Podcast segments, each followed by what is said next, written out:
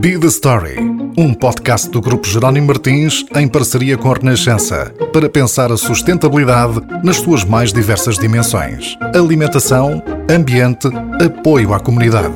Tudo questões que nos podem e devem interpelar de forma simples e descomplicada em 10 episódios.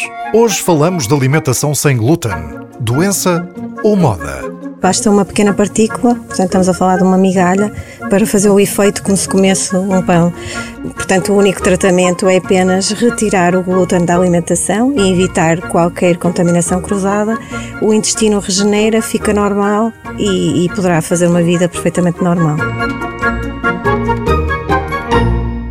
E os protagonistas da nossa história de hoje são o Carlos Santos, diretor de qualidade de marca própria Jerónimo Martins. Olá, Carlos, bem-vindo. Olá, bom dia. E também a Susana Tavares, presidente da Associação Portuguesa de Celíacos. Olá, Susana. Olá, bom dia. Susana, se calhar começava aqui com uma nota mais pessoal, porque segundo sei, a Susana tem um filho celíaco, é verdade? Exatamente. O meu E- filho. Sim, sim. E ele perguntar se só se tornou presidente da associação depois disso ou se foi uma coincidência. Já, já se movia aí nos, nos territórios da, do- da doença celíaca e por acaso depois o seu filho também teve, ou foi o contrário? Foi a doença do seu filho que a motivou a ir para a associação? Foi o contrário. O meu filho foi diagnosticado com doença celíaca aos 7 anos, eh, portanto há mais ou menos 8 anos, eh, e foi isso que me moveu a ligar à associação.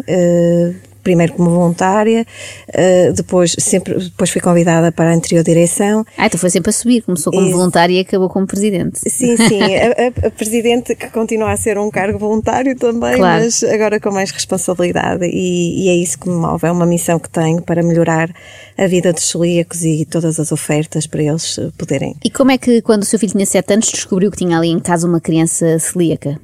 Foi um pouco difícil porque ele não tinha os sintomas normais, mas comecei a perceber que tinha algumas alterações gástricas eh, e alguma anemia eh, e depois de, de alguma pesquisa pelo pediatra descobrimos que eh, era uma doença celíaca. E para quem não sabe, assim em traços gerais, o que é que é a doença celíaca?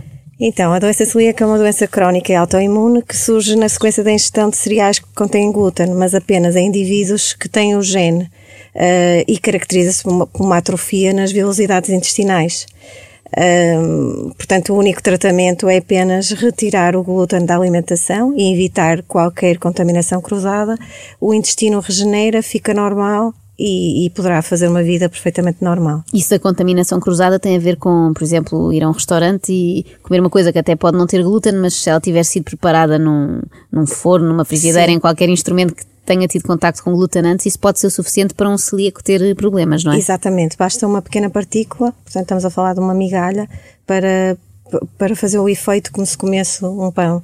Eh, e portanto tudo pode ser desde o forno a uma, às tábuas, eh, Às facas, não é? Às talheres, facas, sim. exatamente. E isto prova que é diferente, e agora está muito na moda as pessoas dizerem que são intolerantes ao glúten, mas é completamente diferente ser intolerante, ter uma intolerância leve, ou até psicológica às vezes, e, e ter mesmo a doença celíaca, não é? Qual é aqui a grande diferença?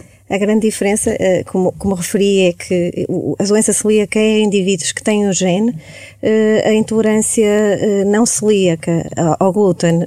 O indivíduo pode apenas ter algum grau de, de intolerância, mas mesmo até o tipo de, de dieta não necessita de ser tão rigorosa. Portanto, é, é- é diferente. Uma é mais leve e outra é bastante mais, mais eh, pesada e para ser levada a sério, mas felizmente também já há cada vez mais soluções. Acredito que seja mais fácil ser celíaco hoje do que era há uns anos e por isso também falo aqui com o Carlos. Eh, Carlos, quando pensamos em glúten, associamos muito ao pão, logo pão, bolos, não é? Eh, coisas com farinha, mas o glúten está presente em muitos outros alimentos de uma forma mais discreta, digamos. Pode dar-nos mais alguns exemplos?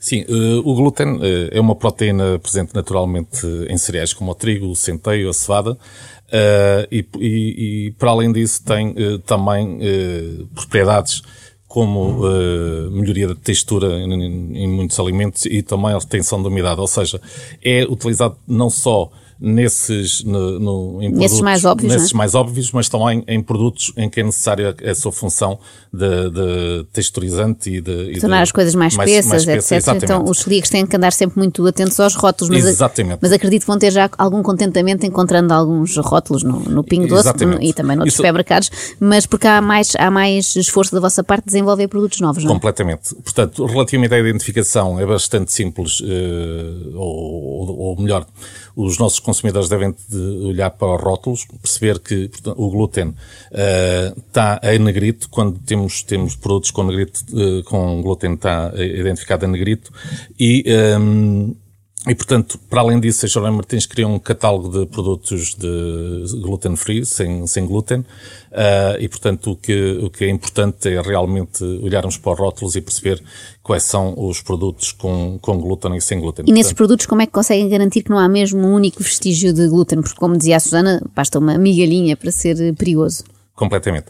Nós o que fazemos, eh, começamos a atuar eh, inicialmente no desenvolvimento de produto, portanto, nós só trabalhamos com fornecedores que tenham linhas dedicadas a produtos sem glúten, para que não ocorra aquilo que a Susana referiu antes, a, a contaminação uhum. cruzada, uhum. portanto, pode haver contaminações cruzadas a nível da produção.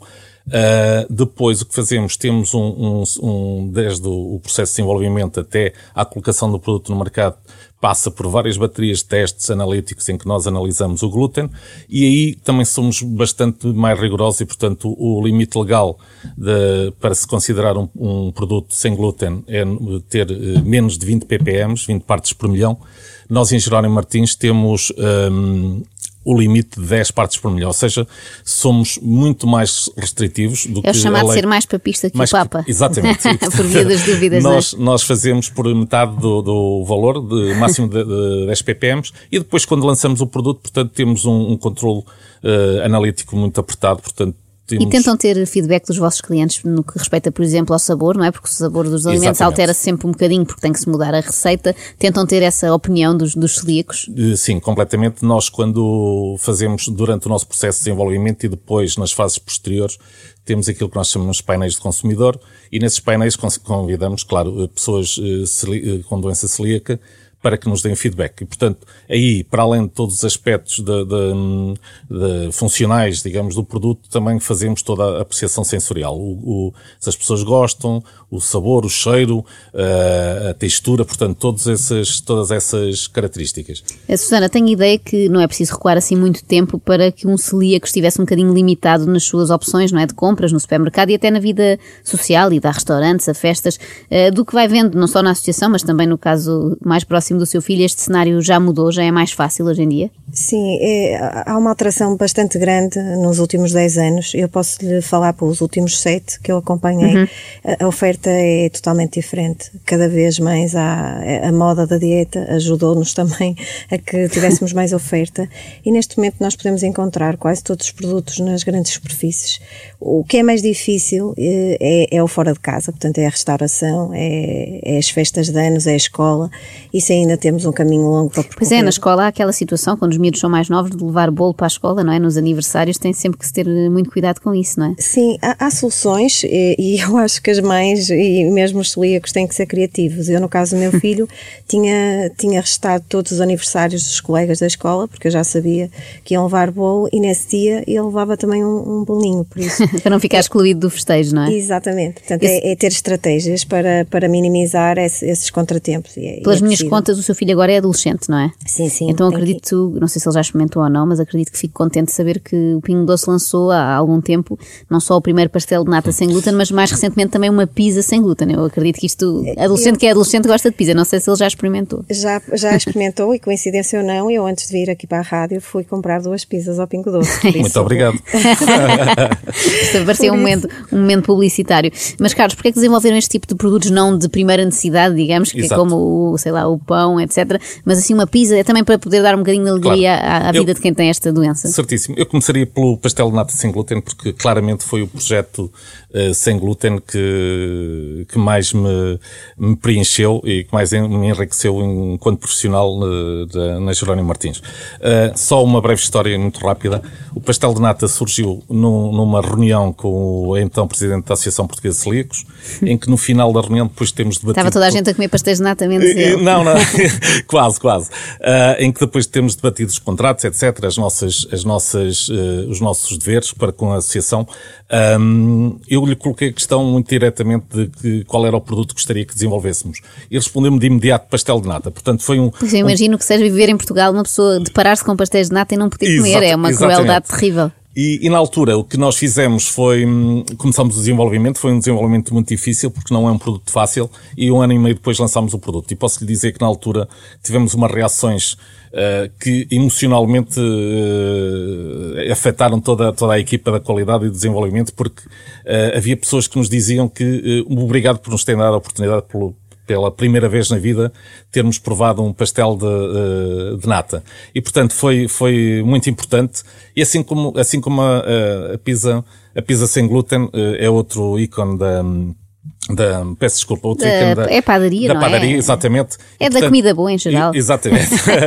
e, e, também foi algo que nós achámos que devíamos, eh, porque é um, um produto bastante também procurado pelo, pela, pelos celíacos e, e, desenvolvemos esse produto com alguma dificuldade também, mas conseguimos. Nós neste momento temos cerca de 500 referências que alteramos, eh, que, que são soluções para celíacos, portanto nós, como não trabalhamos neste momento já numa perspectiva do produto, mas sim numa perspectiva de soluções para, para pessoas com restrições alimentares e, portanto, neste momento o que queremos é que em todas as categorias dos nossos artigos haja uma solução para, para neste caso, para celíacos, como também temos para intolerantes à lactose e outras E a verdade é que nós, eh, acredito que em todo o mundo, mas especialmente em Portugal, temos uma relação muito emocional com a comida e, portanto, seria triste, eh, por exemplo, para um, para um adolescente como o filho da Susana não poder partilhar esse momento com os amigos de, de comer pizza. Susana, sei que a Associação Portuguesa de Celíacos em novembro realizou um encontro nacional. Qual foi a finalidade deste evento? O que é que se passa num evento destes? Além de comerem coisas sem glúten. Sim, neste, neste evento é, é, uma altura de partilha de experiências, uh, somos todos uh, familiares ou celíacos, uh, também temos os nossos parceiros que, que nos dão a provar as novidades e, e, não só de comida sem glúten. E depois temos sempre um momento de, de palestra e este ano falamos sobre a refeição gluten-free na restauração, a doença celíaca de, na pediatria e na idade adulta, ainda os sinais, os sinais e sintomas de neurológicos e o bem-estar psicológico pedagógico, portanto, direcionamos este ano para estes temas e foi, correu tudo muito bem, foi excelente a partilha. Acredito que sim. Em final de conversa, deixo uma pergunta para os dois. Qual é o produto que ainda não tem uma versão sem glúten e que gostariam muito que existisse? Não sei quem quer começar, talvez o Carlos. Eu, eu passava, eu passava é? a Susana. Então, Pode ser que Susana. venha daí alguma ideia brilhante. é que eu não sei bem quais é que ainda não existem, já vi que existe muita coisa. Há algum que ainda falta, Susana? Eu, eu diria que o problema não é eh, faltar os produtos, o problema é onde nós estamos uh, o produto existir. Uh, vou, dar, vou dar um exemplo, a bola de Berlim. Uh, Na praia, já, não é? Já, existem já bolas de Berlim, mas quando passa o senhor da bola de Berlim da praia é um momento muito difícil para os celíacos, porque nós não temos a, a bola. para os celíacos e para quem faz dieta. Também já passei sim, por isso e é sim. muito duro, não estou a brincar. Sim, porque, é porque, aí uma pessoa tem sempre a hipótese de cair na tentação e o celíaco não pode mesmo, não é? Senão vem, uma, vem um grande problema a seguir. Não sei se o Carlos tem algum produto não, assim eu, na eu, forja. Eu aceito o desafio da bola de Berlim. Acho que vamos, vamos poder. Uh, nós na forja temos muitos artigos, aliás, como lhe disse, neste momento não estamos a trabalhar mais em categorias, em, em termos uma solução em todas as categorias de produto. Portanto, não tenho nenhum que, que eu possa dizer que é mais fora da caixa, mas eu acho que a bola de Berlim é, é um bom desafio. Aceito o desafio, Susana. Sim, sim, é, é, é, pronto, ela existe, existe já alguns estabelecimentos que, que o fazem fresco, mas se calhar se tivermos, se tivermos uh, em mais. Uh, sim, em assim mais... passava no supermercado antes de ir para a praia, não é? Exatamente. E abastecia, abastecia para já não haver essas, essas surpresas. Obrigada, Carlos, obrigada. Susana. Lembrar Muito que este obrigada. podcast está disponível uh, nos sítios do costume, as plataformas digitais, no site da Renascença e em bidastory.pt, onde poderá encontrar também artigos relacionados precisamente com isto, com a ingestão ou não de glúten, bem como outras alergias ou intolerâncias alimentares. Teremos para a semana novo tema, novos convidados e uma nova história para contar. Até lá.